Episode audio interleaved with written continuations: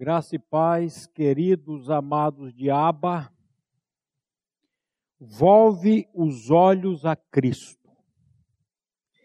Eu vejo nesse hino uma verdade fundamental. E eu já tinha dito isso para o pastor Eric mesmo, e eu quero que seja o último hino a ser cantado. Porque esse hino eu penso nesse hino a o deixar para minha família, que eu creio que elas vão estar muito tristes aí. Esse hino é uma oração, volve os olhos a Cristo. E eu quero, a minha oração é que, estava conversando com o Marquinhos ainda há pouco, ele falou, não sei não, hein, velho, se você vai morrer, porque eu creio que nós vamos ser tirados desse mundo aqui antes, o arrebatamento está às portas. Então eu não sei, mas se for, eu quero que a minha família volva os olhos para Cristo, não num caixão, porque eu eu vou estar tá na, na glória, eu vou estar tá sossegado, tranquilo. Mas eu quero começar essa reflexão com vocês hoje, orando por cada um de vocês por uns poucos que se encontram aqui nessa manhã, é, para que essa transmissão fosse possível a vocês e para vocês que estão conectados aí via internet também. Então vamos orar nesse instante. Pai de toda graça, te louvamos, porque as tuas misericórdias se renovaram nessa manhã. Peço, Pai, pela vida de cada irmão que se encontra aqui nesse local, que estão sendo usados para que a tua palavra possa sair dessas quatro paredes. E também, Pai, por todos que nos acompanham via internet. Pai, o Senhor que conhece e sabe o que se passa em cada coração, o Senhor conhece e permitiu cada dificuldade, cada problema, cada angústia. Visita-nos pelo teu Santo Espírito, Pai, nessa manhã, através da tua palavra que será ministrada. Glorifica e santifica o nome do teu amado Filho Jesus Cristo em nossos corações. É o que te pedimos em nome daquele que era, que é e que há de ser por toda a eternidade. Amém. Vamos apanhar aí os nossos boletins. Você tem aí via PIB Londrina a disponibilidade para pegar o seu boletim.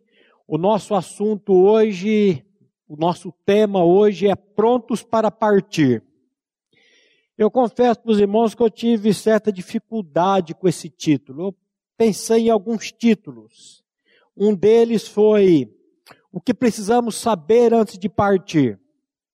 O segundo foi o desejo de partir mas eu acho que prontos para partir ficou bom. E eu queria ler com vocês Filipenses capítulo 1, versículo 23, que ele vai ser a base de todos os estudos. Quando Paulo diz assim: Ora, de um e de outro lado, estou constrangido e tendo o desejo de partir e estar com Cristo, que é incomparavelmente melhor. Para entendermos esse versículo 20 aqui, 23, vamos voltar um pouquinho para o 20, quando Paulo diz assim: segundo a minha ardente expectativa e esperança, de que nada serei envergonhado, antes, com toda a ousadia, como sempre também agora, será Cristo engrandecido no meu corpo, quer pela vida, quer pela morte. Porquanto, para mim o viver é Cristo e o morrer é lucro. Entretanto, se o viver na carne traz fruto para o meu trabalho, já não sei o que hei de escolher. Ora, de um e de outro lado estou constrangido, tendo o desejo de partir e estar com Cristo, o que é incomparavelmente melhor. Mas por vossa causa é mais necessário permanecer na carne. Próximo estudo nós vamos tratar um pouquinho sobre esse versículo 21, mas eu quero, com a graça de Deus, até chegarmos ao fim dessa série de estudos, que eu não sei quantos serão, que o Espírito Santo de Deus, não na final da série, mas quem sabe hoje mesmo, que o Espírito Santo de Deus conceda a cada um de vocês e a mim também essa certeza, essa confiança que o apóstolo Paulo está falando aqui nesses versículos de Filipenses. Muitas vezes eu creio que é muito mais fácil você dizer assim: o meu viver é Cristo mas muito mais difícil você dizer: o morrer é lucro. E quando que eu vou quando que eu vou dizer com sinceridade no meu coração, o morrer é lucro? Sabe quando, meu irmão? Tão somente quando você puder dizer: o meu viver é Cristo. A minha vida é Cristo. O meu viver é de Cristo. Eu sou uma nova criatura em Cristo Jesus. Quando você tiver essa convicção, quando você tiver essa certeza no seu coração, eu tenho certeza que você também vai poder dizer: o morrer é lucro. Vamos a partir de hoje, com a graça do nosso Deus e Pai, começar uma caminhada para alguns temerosa e assustadora, para outros tranquila, ainda que misteriosa sobre esse assunto chamado morte. Em tempos de pandemia, o medo da morte tem aumentado ainda mais.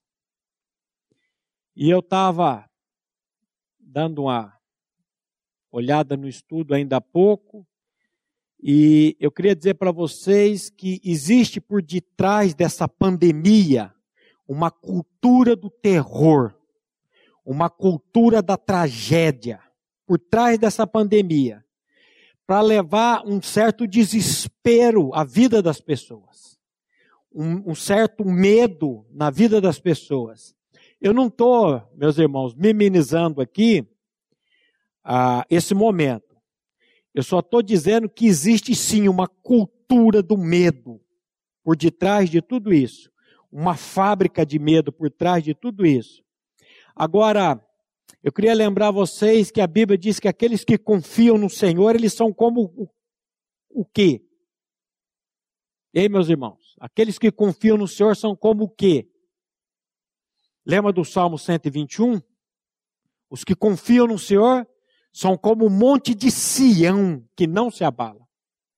Então, nós que confiamos no Senhor, nós podemos descansar. Eu gosto muito daquele texto que diz assim: eles o venceram por causa do sangue do Cordeiro e por causa da palavra e do testemunho que deram, e mesmo em face da morte, não amaram a sua própria vida. Essa, essa, essa confiança, esse descanso. E é isso, em nome de Jesus, que eu quero passar para cada um de vocês nessa manhã. Após a queda, a morte foi incorporada a todo ser vivente. Infelizmente, somos uma encomenda que a parteira enviou para o coveiro e a qualquer minuto essa encomenda vai chegar. Essa frase ela já me acompanha há alguns anos, eu ouvi ela de um pastor anônimo, e ela é uma frase desafiadora, esquisita, mas verdadeira. Quem é você, pastor Maurício? Uma encomenda que quando eu nasci dia 15 de junho de 1970, a parteira gritou para o coveiro: mais um. Aguenta que já já ele chega aí. Até aqui o Senhor nos tem dirigido e operado, mas a qualquer minuto eu posso sair desse mundo aqui. É, quando você começa a falar sobre morte com alguém, algumas vezes você pode ser acusado de, de morbidez. Eu já sou conhecido por alguns como pastor da extrema unção. Sei por quê. Só porque eu fui visitar 10 pessoas no hospital e elas morreram no mesmo dia ou na mesma semana. Brincadeira, não foram 10 não, foram só 7. Então eu sou conhecido aí como o pastor da extrema unção. Teve, tem alguns irmãos aí que já disseram para mim, quando eu ficar doente, não vai me visitar no hospital. Por isso que eu estou fazendo esse estudo, meu irmão, para você não ficar com medo da morte. E você ter essa, essa certeza, essa convicção no seu coração. Mas quero dizer para vocês também que o último que eu fui visitar no hospital, ele não morreu e está bem. Muito bem de vida. que é o pastor Glênio. Eu fui visitá-lo no hospital e ele está aí, firme e forte. Mas, meus irmãos, brincadeiras à parte, o nosso irmão Márcio Mizobuti, ele disse semana passada à noite que pregar sobre o inferno não é nada popular. E eu vou dizer para vocês, falar também sobre a morte não é nada popular. E pregar um sermão e uma série de estudos sobre a morte não é nada, e ainda mais num tempo de pandemia. Mas eu creio que o Senhor vai falar a cada coração para que você possa descansar e ter essa convicção no seu coração que a morte já foi vencida em Cristo Jesus. A morte é o único fato certo da vida. Agir como um avestruz em relação a isso é uma grande tolice. O que, que o avestruz faz? Enfia a cabeça no buraco, né? Só que isso não existe, isso é uma lenda. O avestruz não enfia a cabeça no buraco. Mas eu usei essa expressão aqui, porque às vezes muitos, quando se fala a respeito da morte, tem um certo receio, um certo medo. Eu sei que eu vou ser criticado, mas eu sei também que essa série de estudo vai redundar em descanso para muitos que estão aí apavorados, com medo da morte. Lembre-se que Jesus disse: Eu vim para que vocês tenham vida e vida em abundância. Então eu creio que o Senhor há de operar para a glória dele. Se recusar a pensar na morte é algo ridículo e, de certa maneira, incoerente às nossas ações. Você já pensou nisso? Quantos aí que me ouvem pela internet e os irmãos que estão aqui têm seguro de vida? Você tem seguro de vida, Tamani? Tem seguro de vida. Você tem seguro de casa, seguro de carro? E agora existe um tal de, de é, é, não é seguro, é, plano de assistência funeral. Olha que coisa bonita é o nome, né? Plano de assistência funeral. Que conversa é essa de plano de assistência funeral, meu irmão? Parece que as pessoas querem é, amenizar as coisas, é, mascarar, ficar maquiando o negócio. É plano de morte mesmo. Mas a gente parece que quando fala da morte, a gente tem um certo receio, a gente quer minimizar as coisas. Então, povo de Deus, eu não vou ficar aqui mascarando, não vou ficar aqui maquiando algo que é certo na vida de cada um de nós. Nós vamos tratar com essa série de estudos sobre a morte de maneira bem natural. Caminhar com os pés no chão, sem paura, sem medo dela, porque eu volto a dizer, ela já foi destruída em Cristo Jesus. Não fomos criados por Deus para morrer. A morte é uma maldição e um inimigo que entrou no mundo através do pecado de nossos pais. Em Romanos 5,12, o apóstolo Paulo nos diz assim: Assim como por um só homem entrou o pecado no mundo, e pelo pecado a morte, assim também a morte passou a todos, porque todos pecaram. Todos sem exceção, por conta do pecado original.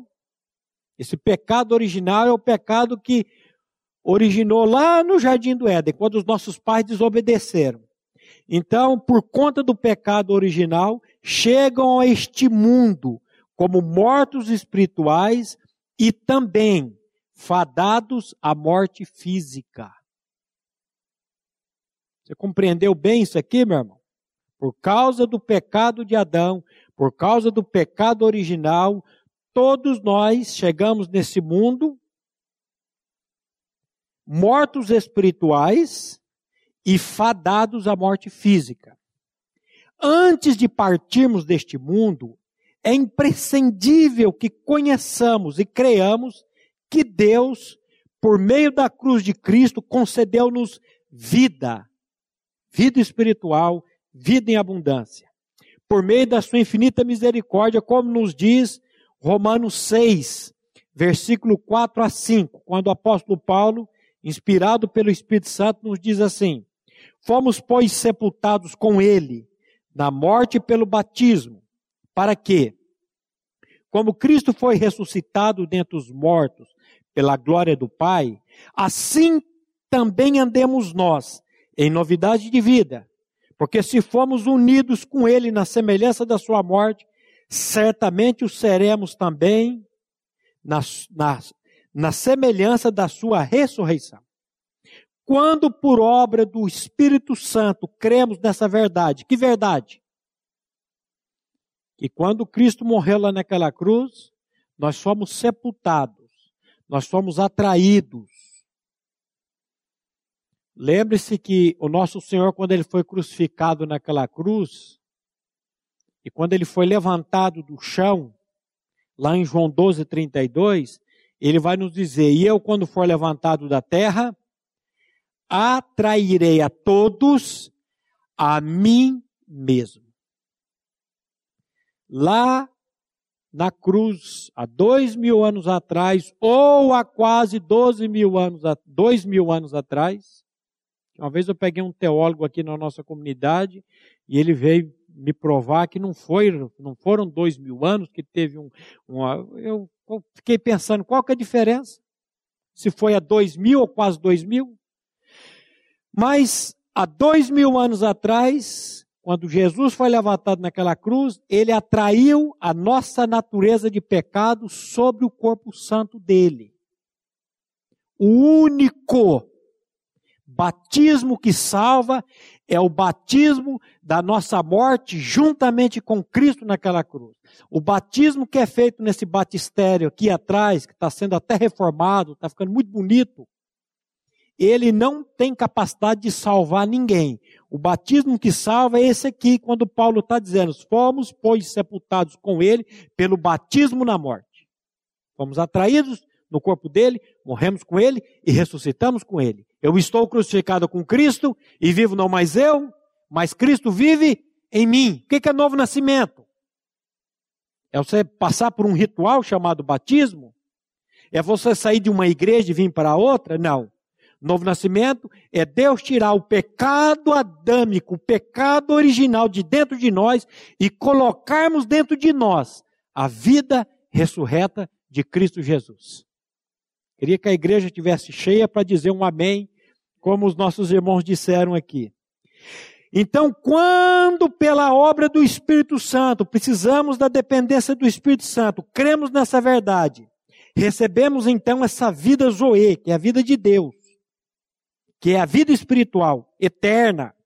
Entretanto, todavia, porém, continuamos caminhando neste mundo dia após dia, convivendo com a constante inevitável degeneração do nosso corpo físico, sem contudo desanimarmos por causa desse infortúnio. Como Paulo vai nos dizer em 2 Coríntios 4,16. Por isso, não desanimamos. Pelo contrário, mesmo que o nosso homem exterior se corrompa, contudo, o nosso homem interior se renova de dia em dia. Então, meu irmão Wildo, não fique triste, meu irmão Wildo. Ainda que o seu homem exterior se corrompa, e cada dia está corrompendo mesmo, a minha mulher já fica olhando para minhas rugas e fica falando, você precisa botar um botox, não sei o quê. E fica, esses dias passou um creme lá no meu rosto com, com hipoglós. Eu falei, que, que troço fedido que é esse hipoglós que eu sei é para assadura. Não, isso é para melhorar. Eu falei, eita lasqueira. Mas olha, ainda que o nosso homem exterior se corrompe, a cada dia a gente vai vendo isso. Eu agora que eu cinquentei, eu estou vendo esse negócio. Por isso que eu voltei para a academia. Se Deus quiser, agora eu quero pegar firme. Mas eu não estou falando de homem exterior. Eu estou falando de homem interior. Eu estou falando da vida de Cristo em mim. Que ela se renova de dia em dia. E ainda que eu passe por uma leve e momentânea tribulação, que ele vai dizer no versículo 25, eu não estou olhando para isso, eu estou olhando para o Senhor. É necessário que sejamos claros quanto à seguinte verdade bíblica: a morte é um inimigo. ela não é romântica, tão pouco glamourosa, antes é o nosso último inimigo, como afirma o apóstolo Paulo em 1 Coríntios capítulo 15, versículo 25 e 26. Porque convém que ele reine até que seja posto todos os inimigos debaixo dos pés. O último inimigo a ser destruído é a morte. O último inimigo a ser destruído é a morte. A morte do corpo para o cristão não é uma tragédia, pois vivendo ou morrendo, temos um único propósito: a glória de Deus, a glorificação de Deus. Cristo e somente Cristo é quem pode é quem pode tornar o enfrentamento da morte suportável a um homem. É somente ele. No próximo estudo, se Deus der graça, nós vamos falar que no momento que um cristão ele é recolhido desse mundo, há uma visitação especial de Deus. Nós vamos ver isso na vida do, do primeiro mártir da igreja do Novo Testamento, que foi Estevão. Quando Estevão estava passando por aquela morte terrível, uma morte por apedrejamento, ele teve ali a presença de toda a trindade, Deus Pai, Deus Filho e Deus Espírito Santo estava ali com ele. E eu creio que no momento da morte, porque não, não, a gente não tem que ficar fantasiando e dizendo, às vezes nós falamos assim, não, eu estou pronto para morrer, eu morrer para é lucro, mas na hora que o negócio vem mesmo, a gente apavora. Então, vamos desmistificar isso aqui, ninguém está pronto para morrer, mas nós temos um Deus que nesse momento ele vem ele vem afofar a nossa cama, ele vem, a presença dele vem operar em nós, por nós e através de nós. O, o próprio é, Rico e Lázaro, o, o nosso irmão Mizobuti falou semana passada, quando o texto vai, quando o texto vai dizer, é, aconteceu morrer o mendigo, ser levado pelos anjos ao seio de Abraão. Então, no momento da nossa morte, nós seremos também levados quem sabe pelos anjos, ao paraíso. Nós, os cristãos, temos o um entendimento de que, apesar de ser gostoso viver aqui, a vida com Deus após a morte é infinitamente melhor. Entretanto, de maneira incons inconsistente com o que professamos crer, temos uma enorme dificuldade de encarar esse caminho chamado morte, que nos leva a viver com Deus. É gostoso viver nesse mundo, não é? Eu agora, em dezembro, com a graça do Pai, eu vou ser avô da Luísa. E eu falo que eu tenho três netos postiços, né? E agora vem vindo o quarto, que o Mizobuti eu nunca vi. Ele, ele faz, parece que faz sete anos que ele não assiste televisão ou mais. Então está explicado que tanto fio. A Esther está aí para. Ele já teve que trocar de carro. E eu já tenho aquelas crianças. Como é gostoso estar ali com o Caio, com o Davizinho, com a Sara, com aquela família. Nós temos convivido muito juntos. É bom, mas eu vou dizer uma coisa para você, meu irmão. Estar com o Senhor é incomparavelmente melhor. Estar na presença de Deus é algo que nós não, não conseguimos compreender a dimensão de tudo isso. Se atentarmos com diligência e fé para as promessas de Deus contidas nas Escrituras, certamente esse caminho torna-se leve e suave, e poderemos percorrer sem qualquer medo ou pavor da morte, mas pelo contrário, com esperança e paz real. Oh, coisa boa.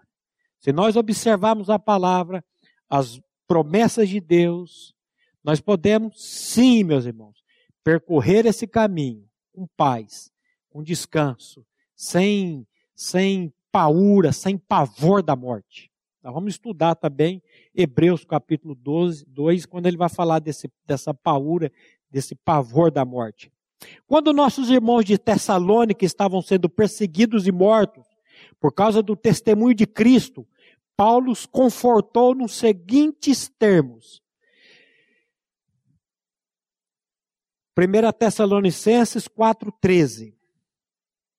Não queremos, porém, irmãos, que sejais ignorantes com respeito aos que dormem, para não vos entristecerdes como os demais que não têm esperança. O povo de Deus é um povo que tem esperança. Aliás, é o único povo que tem esperança. Não obstante ainda, estamos sujeitos a passar por muitos momentos tristes. Todavia, não nos tornamos reféns deles. Nós não nos entristecemos como os demais que não têm esperança.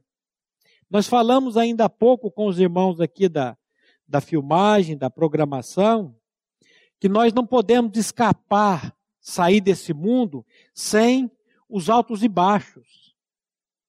Jesus disse: Olha, vocês vão ter tribulações, vocês vão ter aflições. E falamos um pouco da carta de Paulo aos Filipenses. É uma carta que, quando eu espremo ela, ela pinga alegria. Uma carta que Paulo não tinha mais perspectiva de vida, ele não tinha perspectiva de mais nada, preso. E uma carta que ele só fala de alegria. E nós estamos falando de um homem que sofreu naufrágios, um homem que foi apedrejado, um homem que levou quatro quarentenas de chibatada menos uma. Eu costumo dizer assim: pensa no homem que sofreu, o apóstolo Paulo. E mesmo assim, ele transpirava, ele passava uma confiança, uma alegria. Será que é só ele? Será que o Espírito Santo deu esse privilégio somente para Paulo, meus irmãos? Será que o Espírito Santo não pode dar essa, essa mesma confiança para você que está aí, meu irmão, sentado no sofá da sua casa? Será que ele não pode dar essa confiança para mim que estou pregando aqui a palavra dele? Claro que pode. Para onde você está olhando nesse tempo de pandemia, de doença? Vamos, como foi cantado aqui, volva os olhos a Cristo. Olha para ele, meu irmão, olhando firmemente, fixamente para Jesus, o autor e o consumador da nossa fé.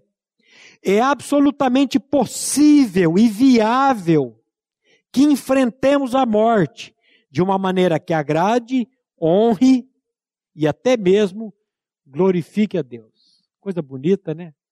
Você poder passar ali pela morte de uma maneira que honre, que agrade, que glorifique a Deus, estar pronto para deixar este mundo a qualquer momento, é um sinal de grande sabedoria.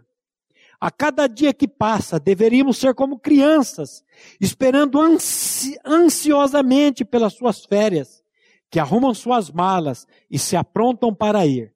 A fórmula para estar pronto é como dizia Thomas Kane: viva cada dia como se fosse o teu último. Em outras palavras, sempre preste contas a Deus. Viva cada dia, meu irmão, como se fosse o último. Esteja, preste conta da sua vida para Deus. Quando você sair desse mundo, meu irmão, para quem que você vai ter que prestar conta? Para sua esposa? Seu marido? Seu pai? Para sua mãe? Seu filho? Não, nós vamos prestar conta da nossa vida diante de Deus. Eu sei que às vezes a gente fica preocupado, né? Eu disse essa semana na, na clínica, às vezes, quando a esposa está em casa, os filhos estão, tá, a gente não tem determinadas, não fazemos determinadas coisas. Às vezes, quando nós estamos na comunidade, sozinhos, ninguém está vendo, né? Eu posso pegar, eu posso fazer. Por quê? Porque eu estou com medo do olho e da, da, da justiça, não, da acusação, da, que a, do julgamento, obrigado. Do julgamento que a Laurinda vai fazer a meu respeito. E aí eu não faço. Mas quando eu sair desse mundo aqui, eu vou dar conta da minha vida para lá ou eu vou dar conta para Deus. E a Bíblia diz o quê? Que os olhos do Senhor estão aonde? Em todos os lugares, contemplando quem? Os bons e os maus.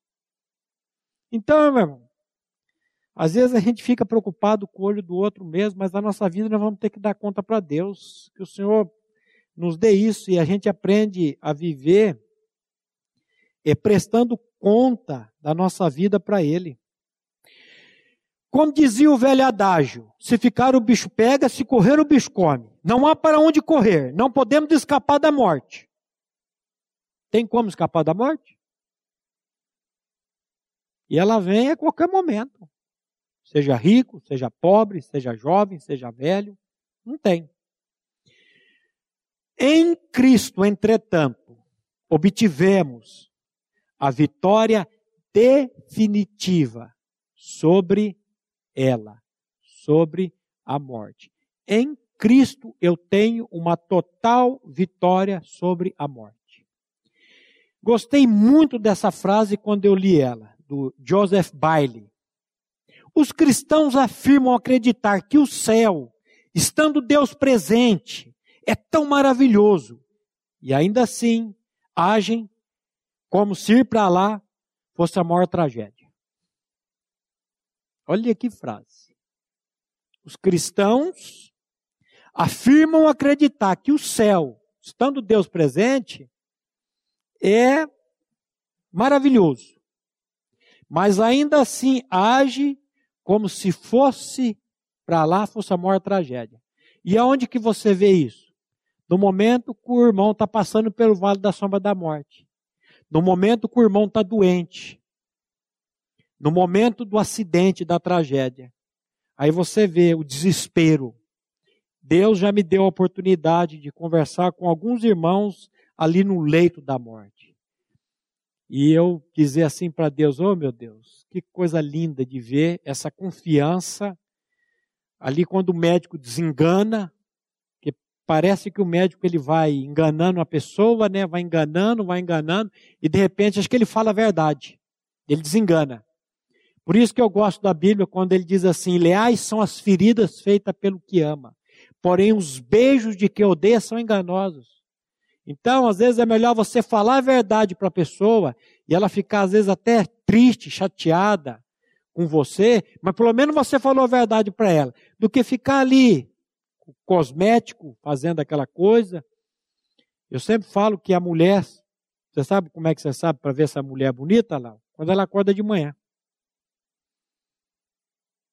zóio todo remelento, cabelo todo virado. Porque depois que ela passa chapinha, depois que ela passa os cosméticos, até eu fico bonito. Eu fui fazer umas, umas, fotos uma vez com a minha família, muito contra a minha vontade. Demorou, falei, última, primeira e última vez que vocês me arrastam para um negócio desse. Um estúdio. E aí você tira foto, abraçadinho, e aquela coisa. E a mulher veio passar. Eu falei, gente, que é isso? Não, tem que passar aqui para dar uma melhorada na lata. Eita lasqueira. Então, às vezes a gente fala, nossa, mas ir para o céu vai ser uma maravilha. Mas nós vivemos como se ir para lá fosse a maior tragédia. E o anseio do cristão deveria ser isso. Por isso que Paulo vai dizer: o meu desejo é de partir e estar com o Senhor, que é infinitamente melhor. O nosso problema é que a nossa perspectiva está, por vezes, colocada no aqui e no agora. Creio que se voltarmos os olhos para as muito grandes promessas de Deus, presta atenção que é pela segunda vez que eu estou dizendo isso aqui voltarmos nossos olhos para as muito promessas de Deus. Você lembra daquele texto de Romanos, quando Paulo diz assim: tudo que outrora foi escrito, para o nosso ensino foi escrito, para que pela paciência e pela consolação das Escrituras tenhamos esperança? O que, que vai gerar esperança na vida do cristão? Primeiramente, a vida de Cristo. E depois, o contato com a palavra. É a palavra que vai gerar esperança, é a palavra que vai gerar fé no meu coração. Tudo que foi escrito para o nosso ensino foi escrito para que pela paciência e consolação. Você sabe o que vai trazer consolação para você, minha irmã? Meu irmão? Não é assistir a série da Netflix, não. Não é ficar até uma hora da manhã assistindo luta de UFC, não. O que vai gerar fé no seu coração e no meu coração e no nosso coração aqui é a palavra de Deus. é esse tempo com a palavra de Deus. Cuidado com o que você está fazendo com o seu tempo.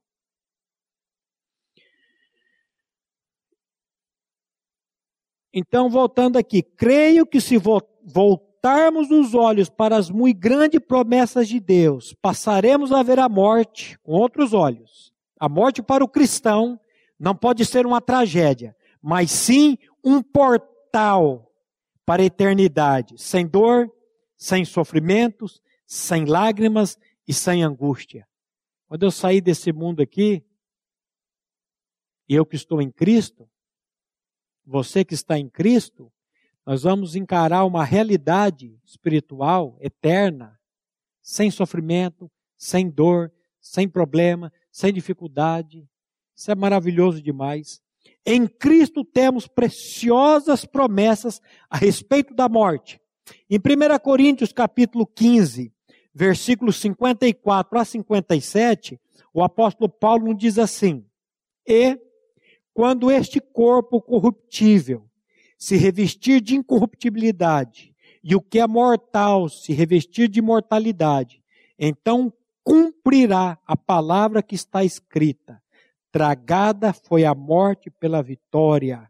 Onde está a morte a tua vitória? Onde está a morte o teu aguilhão? O aguilhão da morte é o pecado e a força do pecado é a lei. Graças a Deus que nos dá a vitória por intermédio do nosso Senhor e Salvador Jesus Cristo. Aleluia! A morte foi tragada, a morte foi vencida na vitória. Em Jesus Cristo nós somos mais do que vencedores. Apesar de sua picada ainda permanecer, o aguilhão da morte foi inteiramente removido. E por isso damos graças a Deus que nos dá a vitória em Cristo. Volto a dizer, meu irmão, preste atenção. Graças a Deus que nos dá, não é deu. É verdade que deu também. Mas Ele nos dá a vitória em Cristo Jesus.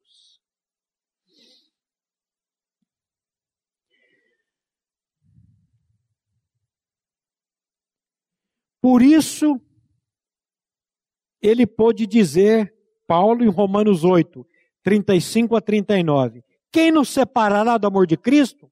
Será tribulação, angústia, perseguição, fome, ou nudez, ou perigo, ou espada? Como está escrito, por amor de ti somos entregues à morte o dia todo. Fomos considerados como ovelhas para o matadouro. Em todas estas coisas, porém, somos mais do que vencedores por meio daquele que nos amou. Porque eu estou bem certo de que nem a morte, nem a vida, nem os anjos, nem os principados, nem as coisas do presente, nem do porvir, nem poderes, nem altura, nem profundidade, nem qualquer outra criatura poderá separar-nos do amor de Deus que está em Cristo Jesus, nosso Senhor. Aleluia novamente, meus irmãos. Para onde que você está olhando? Com a pandemia? Você está olhando para esse Senhor? Você está olhando para essa segurança? Em Cristo e por meio dele, somos mais do que vencedores sobre a morte. Ela foi presa nas cadeias da ressurreição. Ela está entregue, acorrentada e derrotada, como uma simples serva da igreja de Cristo. Por causa disso, por causa da nossa união nele, temos todas as coisas. 1 Coríntios 3, 21 a 23, o apóstolo Paulo nos diz assim: Portanto, ninguém se glorie nos homens, porque tudo é vosso, seja Paulo, seja Apolo, seja Cefa, seja o mundo, seja a vida, seja a morte, sejam as coisas do presente, sejam as futuras, tudo é vosso, e vós de Cristo, e Cristo de Deus. A morte pertence a nós, como nós pertencemos a Cristo. Logo, em Cristo, temos total vitória sobre ela. Por isso não precisamos ficar angustiados quando ela nos rodear, ou até mesmo nossos entes queridos que creem na suficiência de Cristo. Estou certo de que, embora angustiante, deveríamos orar assim: Senhor, seja feita a tua vontade e não a minha. Eu falo que algumas pessoas queriam mudar a oração do Pai Nosso. O começo está excelente. Pai Nosso que estás no céu, santificado seja o teu nome, venha a nós o teu reino. Agora, o seja feita a tua vontade, a gente engasga. Não poderia ser, seja feita a minha vontade aqui na terra, como eu queria que ela fosse feita no céu? Você já disse, como eu já disse algumas vezes, se eu fosse Deus, o irmão fulano não ia estar passando por esse perrenho. Se eu fosse Deus, o irmão ciclano não ia estar passando por uma falência. Ainda bem que você não é Deus, meu irmão. Ainda bem que eu não sou Deus. Porque aquele, aquele problema é aquela falência que vai levar o irmão a olhar e a depender de Deus. Mas nós achamos que, então, Senhor, seja feita a tua vontade, assim na terra como no céu. É a vontade dele que precisa ser feita. Então, nesse momento de, de dor com os nossos familiares, de perda, a nossa oração deveria ser essa: Senhor, seja feita a tua vontade e não a minha. Você renunciaria, Lau, a sua oração por aquele ente querido se percebesse que Cristo está orando em direção oposta? Explica isso, pastor Maurício.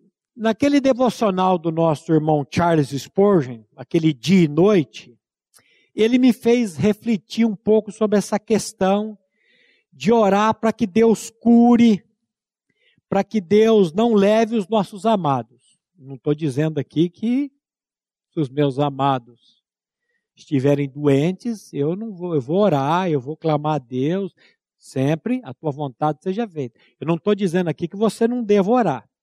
Mas ele vai dizer nesse devocional o seguinte: ele vai usar um texto de João, quando Jesus disse assim: Pai, aqueles que me deste. Presta atenção. Pai, aqueles que me deste. Quero que onde eu estiver, também eles estejam comigo. Então ele diz, Spurgeon, toda vez que um cristão é levado deste mundo ao paraíso, é uma resposta de oração de Jesus. Olha só. Então ele cita um bom e que ele vai dizer que é um bom e antigo teólogo, quando ele diz assim: muitas vezes Jesus e seu povo puxam um contra o outro em oração. Você dobra o seu joelho em oração e diz: Pai, eu quero que os teus amados estejam comigo onde eu estou.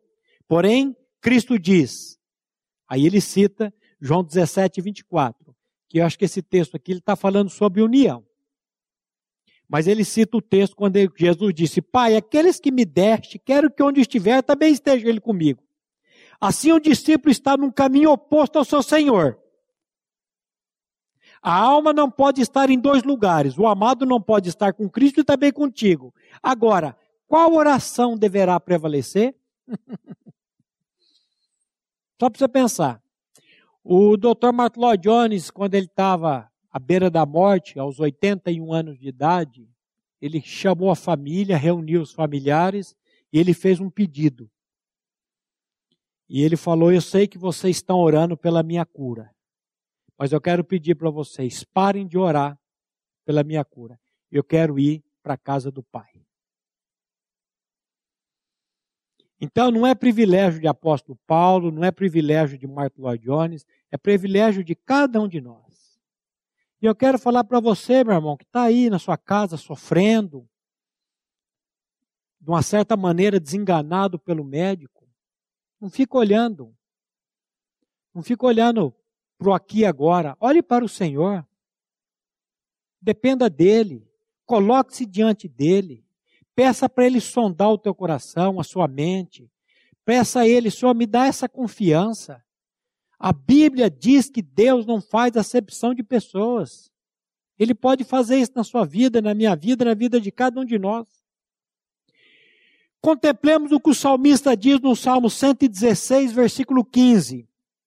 Precioso, preciosa aos olhos do Senhor a morte dos seus santos. Olha só. Preciosa é aos olhos do Senhor a morte dos seus santos. Dito isto, a nossa oração deveria ser assim: Senhor, tu os terás, os terás. Pela fé, nós os deixamos ir. Eu acho que toda nossa oração, podemos orar por qualquer pedido, qualquer coisa. Não tem problema nenhum. Mas, o final da sua oração precisa ser assim: seja feita a tua vontade e não a minha. Aí nós vamos caminhar tranquilos e sossegados. Todavia, não devemos tentar fazer essa entrega por nossas próprias forças, pois ela só é possível mediante a intervenção sobrenatural do Espírito Santo de Deus. Não tente, ah, a partir de hoje, eu, não. Essa entrega, esse descanso é algo sobrenatural que somente o Espírito Santo de Deus pode trabalhar nas nossas vidas. E aí vem novamente a palavra. A Bíblia diz que a espada do Espírito é a palavra de Deus. Tenha contato diário com a palavra, você vai ver que a palavra vai gerar fé, a palavra vai trazer esperança, a palavra vai operar no seu coração para que esse descanso venha. Então, tenha tempo com a palavra de Deus, por misericórdia, meu irmão.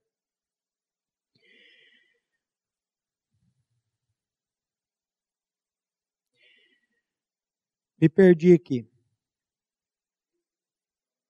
Cristo e somente Ele pode tornar suportável a hora da nossa partida, infundindo-nos esperança e a paz que excede todo entendimento.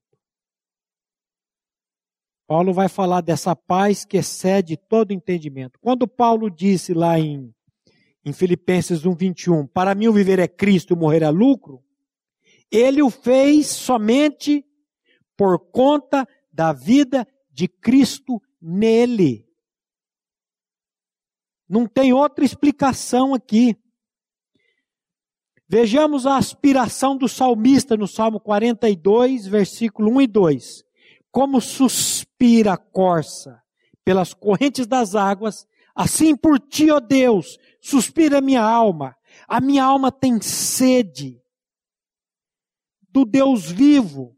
Quando irei e me verei perante a face de Deus? Olha aqui o que esse salmo está dizendo, meu irmão. Como suspira a corça pelas correntes das águas, assim por ti, ó Deus, suspira a minha alma. A minha alma tem sede de Deus. A sua alma, você que está aí, meu irmão, sentado no sofá aí da tua casa, o que a tua alma está aspirando? Qual é o teu desejo?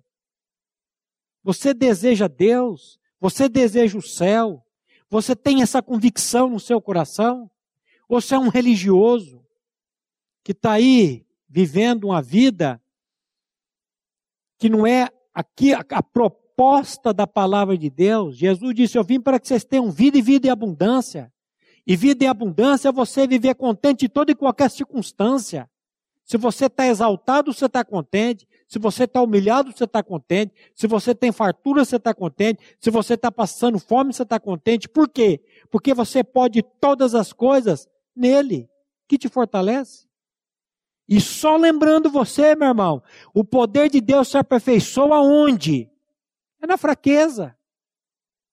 O grande problema da igreja hoje é ela quer mostrar, ela quer mostrar os bíceps, os tríceps, ela quer mostrar uma força. E Deus vai trabalhar lá na fraqueza. Coloque-se diante de Deus a sua fraqueza, o seu problema. Observemos aqui um forte anseio pessoal de partir daqui para chegar à presença de Deus. A verdadeira essência do céu é a presença gloriosa de Deus em Sua majestade. Jó também partilhava da mesma aspiração quando disse, em Jó 19, 26, a parte, a parte B, em minha carne verei a Deus. Ele não diz verei os santos, mas verei a Deus. Também não diz verei os portões de pérola. verei os muros de jaspe ou as ruas de ouro, mas verei a Deus. Essa é a verdadeira essência do céu, a alegre esperança dos filhos de Deus, o prazer inimaginável, inimaginável de encontrá-lo face a face. Tem gente que cai para o céu com interesse de rua de ouro, com interesse das coisas do céu. Meu irmão, a nossa alegria do céu vai poder contemplar o nosso Senhor face a face. E ali, por uma eternidade, louvar e agradecer a Ele por ter nos tirado, por ter nos dado a própria vida dele e nos livrado do lago de fogo e enxofre. Hoje nós podemos contemplar a Deus por meio da palavra e da oração. E no céu, porém, nós teremos uma visão aberta e sem nuvens, e assim o veremos como ele é. 1 João 3,2, João nos diz assim, amados, agora somos filhos de Deus e ainda não se manifestou o que haveremos de ser. Sabemos que quando ele se manifestar, seremos semelhantes a ele, porque haveremos de vê-lo como ele é. Seremos feitos inteiramente semelhantes a ele semelhança com Deus, o que mais poderíamos desejar? E quanto a ver a Deus, há algo melhor pelo qual poderíamos ansiar? Cristo será o objeto da nossa eterna contemplação e não desejaremos qualquer outra alegria além daquela que é vê-lo e conhecê-lo. Que o bendito Espírito de Deus nos revele essas, essa verdade aos corações, para que possamos deixar de temer a morte e assim estarmos prontos quando ela chegar. Porque ela vai chegar, meu irmão. E quando ela chegar, eu quero ter essa certeza que eu estou pronto. Quando ela chegar, eu quero dizer, como Paulo disse: combati o bom combate, encerrei a carreira e guardei a fé, a fé que não é minha, a fé que ele me deu. Então tudo vem dele. Por isso que Paulo vai dizer, porque dele, por ele e para ele são todas as coisas. Glória, pois, a ele eternamente. Amém. A minha oração, e nós vamos orar agora, meus irmãos, a minha oração é para que o Espírito Santo de Deus revele essa verdade no seu coração, no meu coração, no coração da minha família, o maior patrimônio que nós podemos deixar para as nossas famílias não é saldo bancário gordo, mas é a proclamação do Evangelho, a proclamação dessa verdade. E eles precisam ver isso em nós. Senhor, faz isso na minha vida, para a glorificação do Seu nome. Vamos orar? Pai, nós te louvamos e te agradecemos pelo privilégio que nós temos de anunciar as virtudes daquele que nos chamou das trevas para a sua maravilhosa luz. E Pai, nesse momento que a tua palavra foi desembanhada, que a tua palavra foi lançada, nós clamamos a operação do teu Santo Espírito, para que ele possa vivificar essa palavra no nosso coração trazendo, Pai, essa certeza, essa confiança, essa fé de que em Cristo nós somos mais do que vencedores. Opera isso, Pai, na vida de cada pessoa que nos acompanha pela internet, pelos irmãos que já creem nessa verdade e pelos irmãos que hão de crer nessa verdade por meio da tua palavra e da ação do teu doce e maravilhoso Espírito Santo. Muito obrigado, Pai, por mais um dia, muito obrigado por esse privilégio. E a nossa oração, Pai, é que a pessoa de Cristo cresça e nós diminuamos a cada dia. E é no nome dele, Pai, que nós oramos e agradecemos a Ti. Amém. A Livraria PIB Londrina procura selecionar cuidadosamente seus títulos e autores a fim de oferecer um conteúdo alinhado com o Evangelho de Jesus Cristo Bíblias, livros de teologia, devocionais, literatura infantil, biografias, comentários bíblicos e muito mais. Dispomos também de um acervo de CDs e DVDs das mais de 5 mil mensagens ministradas na primeira Igreja Batista em Londrina. Visite a Livraria PIB Londrina e conheça ainda mais. Livraria PIB Londrina, de segunda a sexta, das 13h30 às 18 horas. Endereço na Avenida Paraná, 76A, próximo ao Calçadão, bem no centro de Londrina. Ligue para 3372 8921 ou acesse o site www.livrariapiblondrina.com.br.